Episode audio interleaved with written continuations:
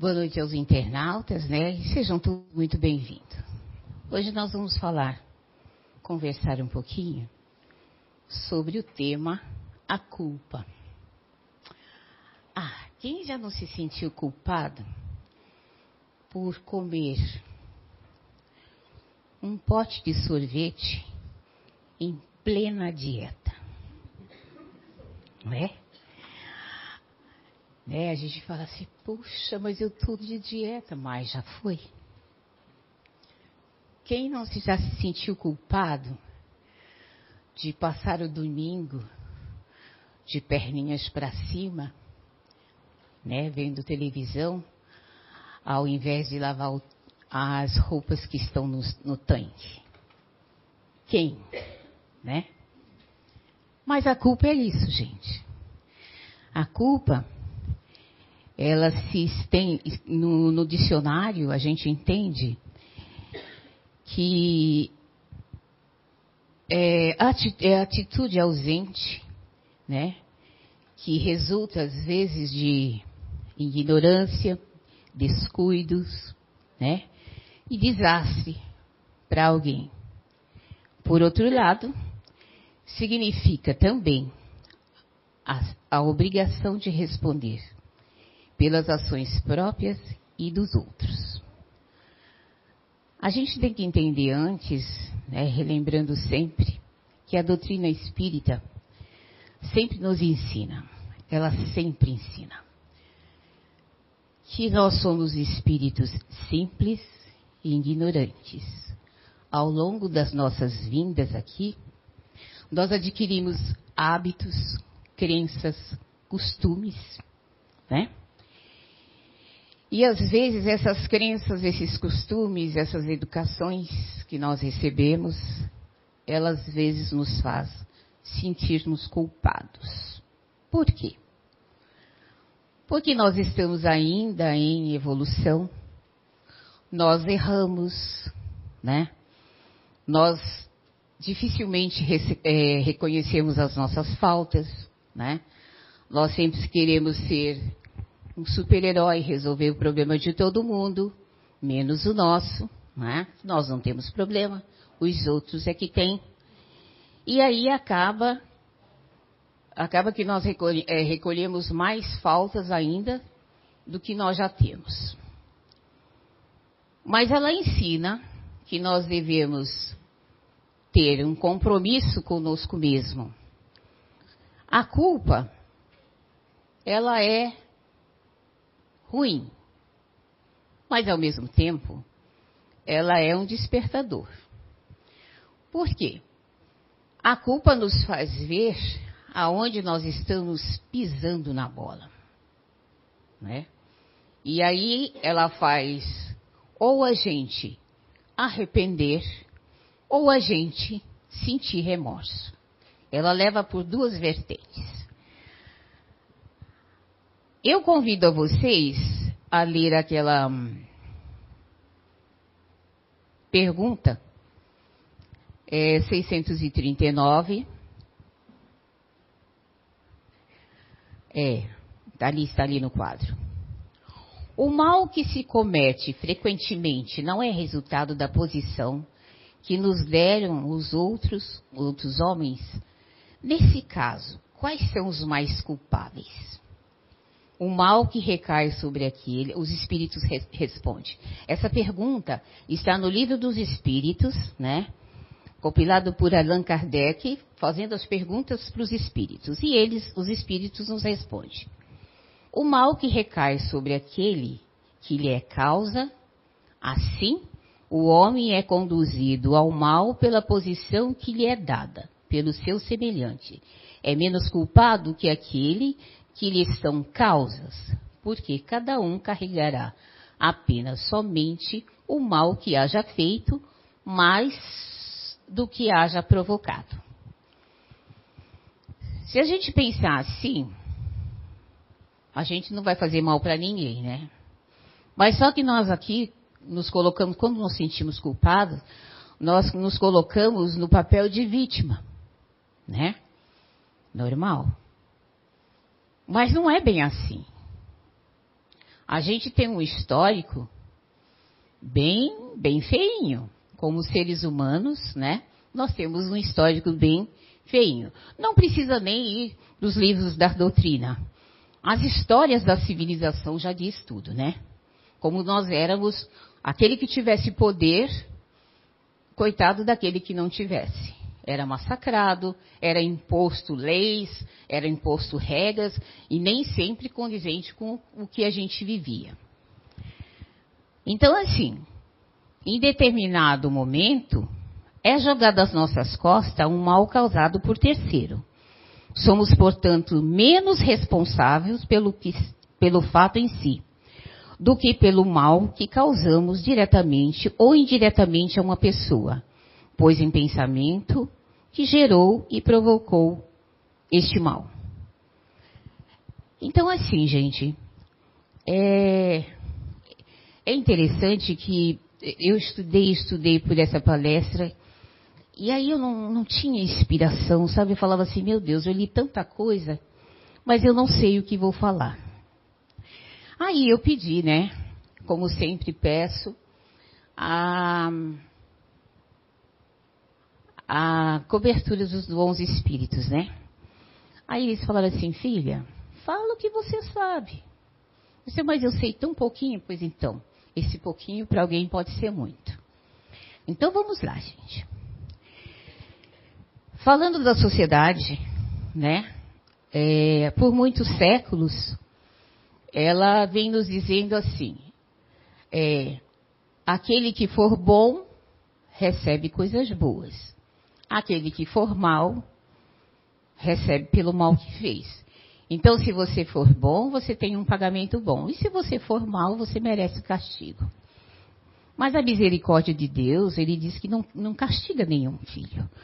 Nós somos responsáveis pelos nossos próprios atos. Então, ao longo das, da história, tudo que nós fizemos, um dia nós vamos ter que, que reparar esse mal. É, eu não vou falar aqui no mal generalizado, vamos falar como espírita, né? Quando a gente se sente culpado, qual é a primeira coisa que a gente faz? a gente joga aquilo que nós estamos sentindo em cima do outro. Eu estou sofrendo porque Fulano me fez sofrer. Eu estou sofrendo porque é, Beltrano me fez sofrer. Mas se você está sofrendo, há uma causa. E a primeira coisa que a gente tem que fazer é procurar essa causa não jogar em cima de terceiros e nem ficar remoendo. Porque o remorso, gente, ele nos adoece. Ele nos causa depressão, ele nos causa palpitação, ele nos causa é, queda de cabelo. Ninguém quer ficar careca, né? Todo mundo quer ter o cabelinho legal, mas ele nos causa isso.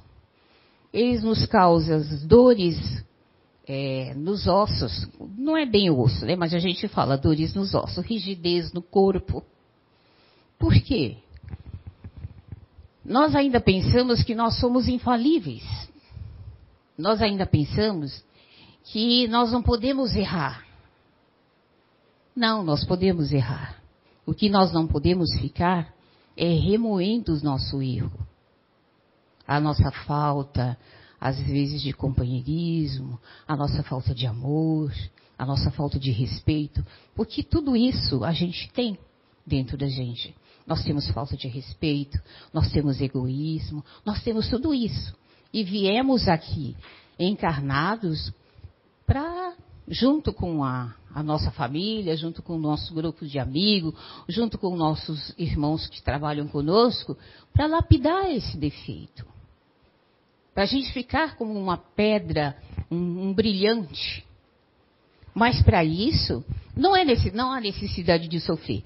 Porque às vezes a gente fala assim, ah, eu vim aqui no mundo para sofrer. Não, nós viemos aqui para sermos felizes. A felicidade não é plena, mas nós temos momentos felizes.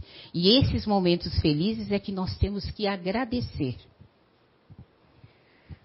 Então, assim, a gente tem que entender qual a causa do nosso equívoco, né? Para a gente poder sair desse redemoinho, que é o remorso.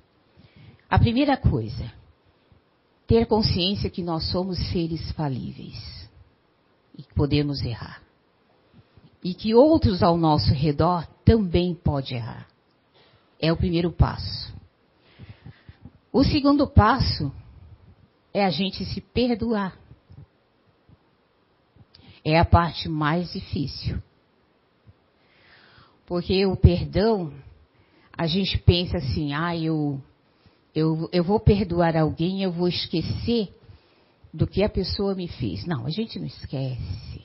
Só se a gente tiver mal de Alzheimer, né? Aí sim. Do contrário, não. Mas a gente pode ver de uma forma diferente aquela pessoa estava equivocada, aquela pessoa estava nervosa, aquela pessoa ela não tinha uma educação adequada. Tudo isso a gente pode colocar na, na balança. Claro que a gente não vai conviver com algoz, né? A gente não vai querer conviver com algoz. Então, de vez em quando, é bom um passo para trás. Não é covardia, não é covardia. É reconhecer que naquele momento a gente não, não tem forças para bater de frente, para dialogar. Aquela pessoa vai ficar muito mais irada, muito mais nervosa se eu confrontá-la. Então, um passinho para trás sempre é melhor. Então, a culpa, ela pode ser boa, porque ela dá uma, é, um, um, tempo para a gente olhar os nossos equívocos. Né? O, que, o que eu sempre falo, tem duas vertentes: o arrependimento e o remorso. O remorso nos adoece, mas o arrependimento faz, nos, nos faz ver que nós somos falíveis. Agora sim, se a gente comete alguma falha, né, ou algum equívoco, né, com alguém, e essa falha é quase que inconsciente, né? É, eu não vou deixar, eu não vou deixar, eu feri o meu, o meu irmão, eu não vou deixar de, de pagar, né? Ou sofrer as consequências desse, desse ato. Mas assim, gente, a gente tem que é, é, pegar essa, essa responsabilidade, né, assumir essa responsabilidade, dizer para você mesmo: eu falhei, eu errei, mas eu posso, eu devo, eu quero me redimir diante dessa pessoa. E nada mais, assim, de pronto, a gente primeiro pedir perdão para a gente e depois chegar até a nossa a pessoa e pedir perdão. Porque de repente, ah, aquele ato ah, cometido contra a gente, a pessoa não está num patamar muito bom, muito legal. E de repente a gente também entrou no mesmo nível. Né? É, eu sempre falo assim: existe uma diferença entre você entrar em sintonia e a diferença entre você entrar em. Não, não é sintonia. Sim. Porque existe uma diferença. Assim, eu posso entrar na sintonia, mas eu, eu posso entrar a hora que eu quiser, eu posso sair. Eu elevando o meu pensamento, eu saio dessa sintonia dessa pessoa. Se eu pedir perdão, eu saio dessa sintonia dessa pessoa. Então eu fico num patamar, não que eu fico legal, não, mas eu consigo olhar, eu consigo olhar essa pessoa com um olhar de misericórdia. Então assim, a culpa ainda é um dos, dos sentimentos muito difícil de trabalhar. Porque ela, gente, ela pode ser direta, ela pode ser indireta, ela pode ser dessa vida, como pode ser da vidas anteriores. Quantos irmãozinhos que às vezes, é, numa mesa mediúnica, vêm pedir perdão para um familiar, né? Vem pedir perdão para um filho. Por quê? Quando ele estava encarnado, é, ele pensava que ele era o dono da cocada preta, que ele sabia tudo, ele via tudo, tudo tinha que ser as coisas do meu jeito, da, vocês tinham que comer na minha hora, tinha que comer na minha mão, porque eu estou certo. E com isso, quantos que a gente não feriu? Não só pai, mãe, tio, um, um grupo com, nosso, com essa nossa arrogância, né? Porque a culpa, né, acompanhada do remorso, ainda é orgulho. Ainda é o orgulho imperando. Ao passo que, quando a gente se arrepende, é quando a gente abaixa a nossa prepotência, a nossa arrogância e entra no estado de humildade. E que é o estado de humildade? É aquele estado em que a gente, como espíritos imperfeitos, intercede, alguns espíritos intercedem através de um, um familiar, um ente querido do lado de lá, né? Nos intui, né? Coisas boas. E eles intuindo coisas boas, a gente consegue dar um passo para o nosso arrependimento.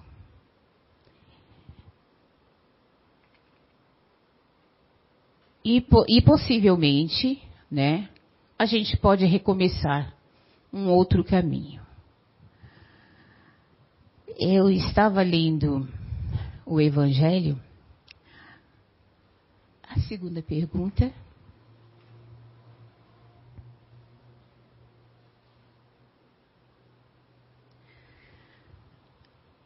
Kardec pergunta aos espíritos: qual é a consequência do arrependimento no estado corporal? Avançar desde a vida presente, se tem tempo de reparar as faltas, as faltas, quanto a consciência faz uma censura, mostra uma imperfeição e sempre pode melhorar. Então, o arrependimento, gente, é isso. Ele nos dá tempo de a gente olhar as nossas imperfeições. Não só olhar a imperfeição do outro. Não só olhar o erro do outro. Né? Ele, o arrependimento, ele faz a gente é, se introspectar um pouco, né? olhar um pouquinho dentro da gente, o quanto que a gente tem de bom, o quanto de que a gente melhorou, o quanto a gente é bonito, o quanto a gente é feliz com a nossa família. E isso faz com que a gente tenha força para enfrentar os nossos dia a dia. Né? É, é fato, isso é real, quando uma mãe é, está esperando um bebê, é normal ela ter medo, né? É, é normal ela se sentir insegura. Quantas vezes a gente faz aquele drama, né? Lógico, aí tem é, coisas biológicas, né? Hormônio, tudo. A gente chora, né? De vez em quando dá aquele, aquela crise de choro. Fala assim, meu Deus, o que vai ser de mim? O que vai ser desse bebê? Será que eu vou dar conta? Né? Olha, gente, ali eu sei que a espiritualidade está olhando, mas ali a gente já está colocando na nossa, na, nas crianças a nossa insegurança. Olha só como nós somos imperfeitos, né? Então, assim, quantas vezes os nossos filhos crescem e por conta da nossa vida moderna, a gente fala assim: meu Deus, Se eu não tivesse essa criança, a minha vida seria um mar de rosas. Se eu não tivesse essa criança, eu poderia viajar, eu poderia ser livre. Olha o que nós estamos fazendo com o espírito. Ali a gente já está incutindo um estorvo. A criança vai crescer com isso. Algum tempo na vida dela, ela vai se apagar. Mas quando chega a maturidade ou a adolescência, isso vem. E aí a gente fala assim, poxa vida, mas aí porque você tão bem fiz isso, fiz aquilo outro, como é que você é assim? E aquele espírito se sente culpado por ele ter sido um estorvo. Lá não foi tão passado assim. Não é tão passado assim. Então a gente tem que tomar cuidado com aquilo que a gente fala, aquilo que a gente joga aos ventos. Cuidado com nossa, a nossa casa. Porque a nossa casa, ontem eu estava ouvindo a palestra da Elisângela, não é uma casa que onde tem móveis bonito, né? É uma casa que tem seres humanos, espíritos que vieram junto com a gente crescer. Então, se nós todos estamos ali para crescer, a gente tem que ter a responsabilidade, é a responsabilidade de educá-lo bem. Educar bem não é, é dar subsídios materiais. O que eu falo é amor, carinho, ser solidário com ele, ouvir as queixas dele, porque hoje em dia os espíritos estão vindo bem, eu diria assim, bem adiantadinho. Porque eu vejo pela minha bisneta o quanto ela é inteligente. Bom, inteligente é, esperta, curiosa. Então a gente tem que prestar atenção nos nossos atos, nos nossos gestos, nas nossas palavras. A gente sabe que a gente veio de uma educação é, diferente. Né? As nossas mães não tinham o aparato que as mães de hoje têm. Às vezes, eu lembro que às vezes a gente não tinha nem médicos, né? Pediatra, só se você morasse, na cidade, que era o clínico geral, né? Eu não lembro de ter passado por esses especialistas. O meu sempre foi clínico geral ou farmacêutico, né? Então, assim, hoje em dia, todos nós temos aparatos. Olha, nós temos especialistas, nós temos psicólogos, terapeutas.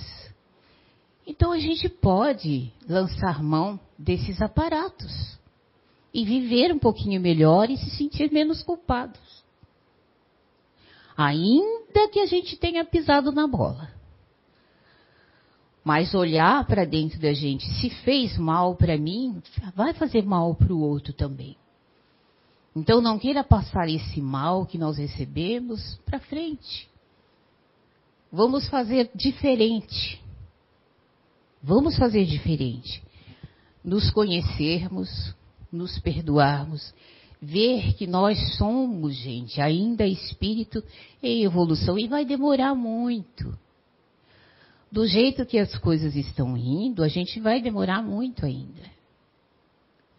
Ainda a gente vê há pouco tempo aqui, olha, olha gente, aqui em Blumenau, eu pensei que não fosse ver isso. Ilusão minha. Dois rapazes. Um estava na calçada e o outro vinha de moto. Provavelmente esse rapaz deve, deve, ter perdido o controle e caiu na calçada e esbarrou no rapaz que estava passando. Eu, no mínimo, perguntaria se ele se machucou. Não. O rapaz levantou, ele virou e deu um pontapé no rapaz no chão. Eu fiquei pensando assim, meu Deus, e agora? Ele se sentiu ofendido porque o rapaz na moto perdeu o equilíbrio e bateu. Olha como nós estamos. Ainda estamos muito longe de passar desse planeta de prova e expiação para regeneração. Porque essa regeneração, esse melhoramento tem que ser nosso. Deixar de se sentir culpado, deixar de fazer tantas irresponsabilidades, porque isso foi um ato muito cruel e irresponsável. Já pensou se esse menino bateu a cabeça, ele chega e chuta se tem um trauma craniano? Já era. Olha o que esse irmãozinho ia levar para o mundo espiritual. Olha culpa que esse irmãozinho sentiria no mundo espiritual. Porque a lei de causa e efeito é real. É real. Nós fazemos aqui, plantamos aqui, colhemos aqui. Se plantamos coisas boas, nós vamos colher coisas boas. Mas se nós colhemos coisas ruins, nós também vamos colher coisas ruins. Então, para a gente não se sentir tão culpado, vamos melhorar a nossa vida. Aceitando que a gente erra, mas tentando melhorar aceitando os nossos desafios com responsabilidade, com amor, sem angústias, mas com um pouco de alegria. Nós vivemos aqui em Blumenau, eu falo assim, eu sou de São Paulo, mas eu, Blumenau me, me acolheu, me adotou. E às vezes eu vejo as pessoas triste, em casa, sem fazer nada, chorosas. Aí eu falo assim: por que, que você está assim? Ah, porque eu não tenho nada para fazer, eu sou a última pessoa do mundo, ninguém gosta de mim, eu sofro aquele drama, né? Aí eu falo assim: você já saiu, já foi dar uma voltinha no centro da cidade? Aqui caminho do, das, de, de ai, como é que chama? Progresso. Que tem tanta água ali, aquele rio, aquela água linda correndo. Lá em cima tem cachoeira. Você já foi lá? Não, não fui, então vai lá. Ainda a gente tem muita coisa boa nesse planeta para se admirar e sair da nossa culpa. A natureza nos ajuda, Papai do Céu nos ajuda, o nosso amigo ajuda, o vizinho ajuda. É só abrir o olho, levantar a cabeça, olhar para frente. E quando tudo isso não der certo, se recolha. Faça uma oração. Fala assim, ai, mas eu estou tão triste para fazer a oração. Fica quietinho por alguns minutos, que você vai ter ajuda espiritual. Aquele teu amiguinho que gosta de você, que está lá no mundo espiritual, torcendo por você, ele vai te abraçar. E peça com carinho para o Papai do Céu te ajudar, para que seu arrependimento tenha, seja com responsabilidade, Seja com alegria. Se você puder, quando estiver muito triste, vá fazer uma visita a um asilo. Dá uma passadinha lá. Leva um livro para ler para eles, eles adoram. Eles adoram ouvir a gente falar. Porque essas casas de repouso é muito boa, assim, tem todo o aparato físico, todos os medicamentos, tudo que você precisa. Mas tem uma enfermeira, arrumadeira, aqui cuida da comida, mas não tem aquela pessoa que te abraça quando você precisa de um abraço. Não tem aquela pessoa que fala assim: "Ah, eu te amo" como ser humano, não importa o que ela fez no passado. Eu não sou santa. Ah, ainda vou ter que vir muitos, muitos e muitos e muitos. Décadas ou, ou mais. Para eu ser um pouquinho melhor. Então vá fazer essa visita. No hospital, as mamães que querem, por um, é, eu diria assim, uma violência, ou um, um lar é, desarmonioso, essas mamães ficam grávidas. E elas vão lá na maternidade, desesperada porque, meu Deus, uma casa em rebuliço, né? Onde só tem agressão. E ela vai para essa casa levando um bebê. O que que elas fazem? Normalmente o que elas pensam? Eu vou sair escondido e vou deixar o meu filho. Então, quando vocês estiverem tristes, vai lá fazer visita por essas mãezinhas, falando para elas que tudo isso vai dar certo. E, se possível, ajude-a. Nós temos assistências sociais, nós temos a casa de apoio, onde abriga essas pessoas. Vão lá, vão trabalhar um pouquinho lá na casa de apoio. Abraçar aquelas meninas que são extremamente carentes de carinho, de abraço, de amor. Que às vezes vêm de um lar abusivo. Pai, tio abusam dessas meninas e elas são obrigadas a ficar lá. Não porque elas queiram. Às vezes a própria família as rejeitam como coisa que elas fossem culpadas daquilo que acontece com ela. Pensa como fica a cabeça dessa pessoa, desse espírito, como fica o coraçãozinho dessa pessoa. Vai lá, saia dessa, dessa vibração ruim, vai conversar com elas. Quando a gente chega lá, que vê esses casos, gente, é, eu ainda, como eu sou emocional, mexe um pouco comigo, sabe? Mas dizem que tudo que mexe com a gente é porque um dia ou a gente presenciou ou a gente fez. Então eu peço perdão a Deus se um dia eu fiz isso. Mas eu me encho de coragem, eu vou. Eu vou, dou abraço, a beijo, sabe? Às vezes elas afastam a gente porque não estão acostumadas com isso, né? Porque tem os funcionários, não vou dizer que não tem funcionários bons. Tem sim. Tem muita gente boa, graças a Deus tem muito coração bom, tem muita gente com atitudes maravilhosas, mas elas são funcionárias e elas têm um tempo. E a própria assistência social fala para que elas não entrem no lado emocional dessas pessoas. Então, o que, que elas precisam? De nós. Ao invés de nós ficarmos nos fragelando, vamos lá. Vamos lá. Vamos conversar com essas pessoas, com essas meninas, com esses rapazes, porque tem rapazes também. As vovozinhas lá no asilo as mamãezinhas abandonadas lá no hospital, né?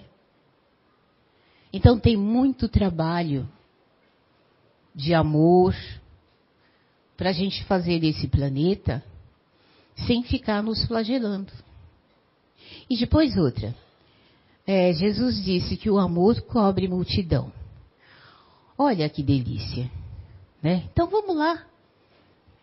Levar o nosso carinho para esses nossos irmãos. E, pensa, e, e lembrando sempre que a gente sempre teve, sempre, tem um passado escuro. Né?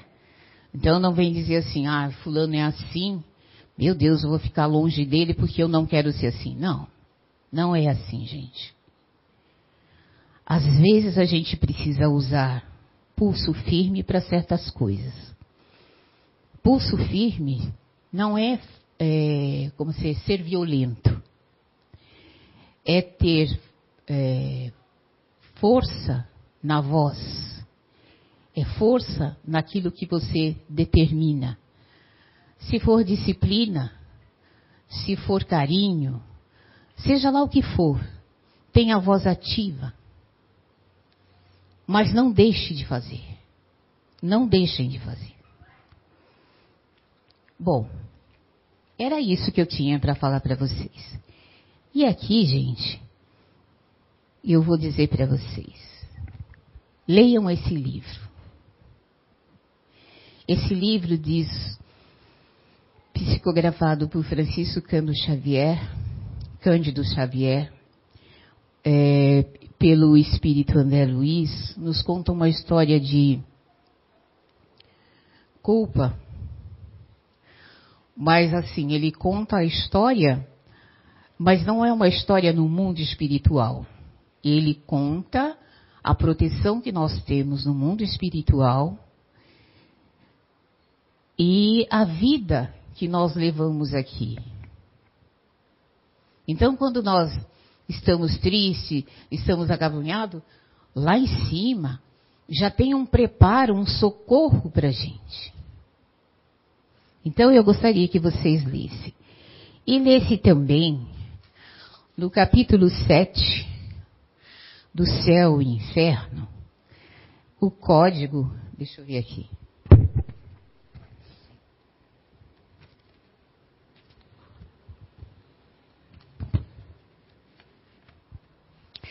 É, é, o Código Penal das Vidas Futuras.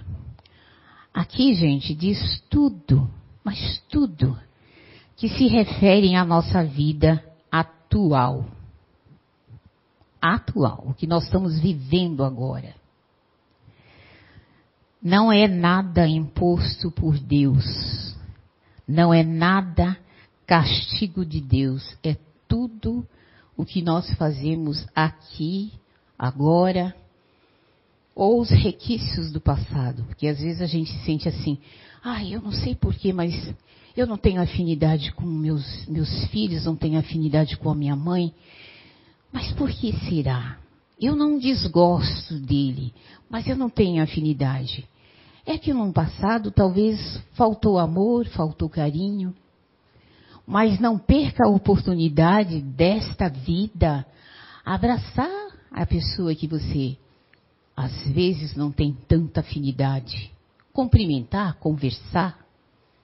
Se for a mãe, um abraço, uma conversa, um café. Sabe? Às vezes, de repente, esse espírito também tem essa aversão e só está esperando o primeiro passo. Então vamos lá, vamos fazer. Eu vou ler aqui para vocês o princípio do livro, é o prefácio do livro. Mas ao último parágrafo.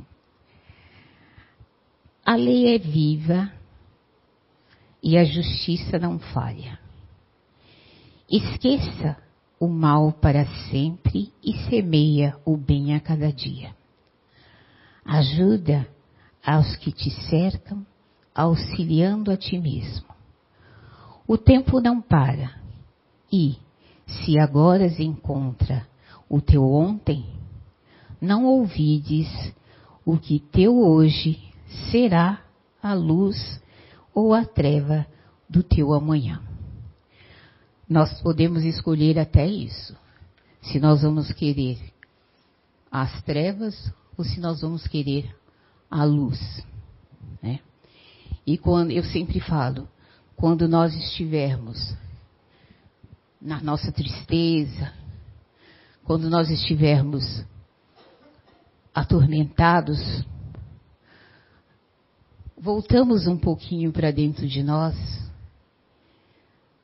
e façamos uma oração pedindo ajuda do alto, porque sempre, sempre vai ter alguém que interceda por nós. Às vezes as nossas orações, elas ficam pairadas por aqui, dependendo da nossa força, ela não vai muito adiante, mas sempre tem alguém que impulsiona. Sempre tem um espírito que intermedia por nós. Né? Então, não vamos nos deixar ficar na culpa. A, vamos pensar que a culpa, ela faz a gente pensar que nós estamos equivocados e que podemos melhorar.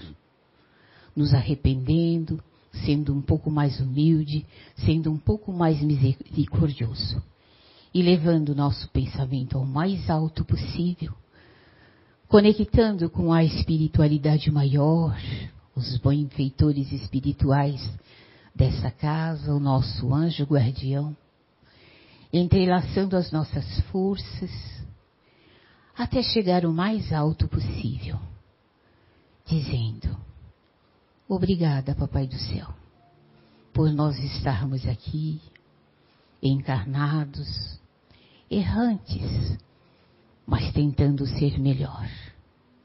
Obrigado por esta casa que nos traz conforto. Palavras simples que tocam o nosso coração, a nossa alma. Agasalha nosso espírito, dando confiança, carinho e amor. Obrigada por essa nossa casa, corpo, que através dos sentidos podemos lapidar essa luz, esse diamante que temos dentro de nós. E que depois dessa lapidação vem a nossa força interior, para que os espíritos maiores possam ver a luz, o pontinho de luz que somos nós espíritos amigos. Obrigada por tudo. Pela vida, pelos nossos amigos, pelos nossos familiares, pela nossa casa, onde nos agasalha dos intempéries da vida. E que possamos seguir em paz nos nossos lares. E se lá não houver a paz, que nós sejamos a paz. Que assim seja.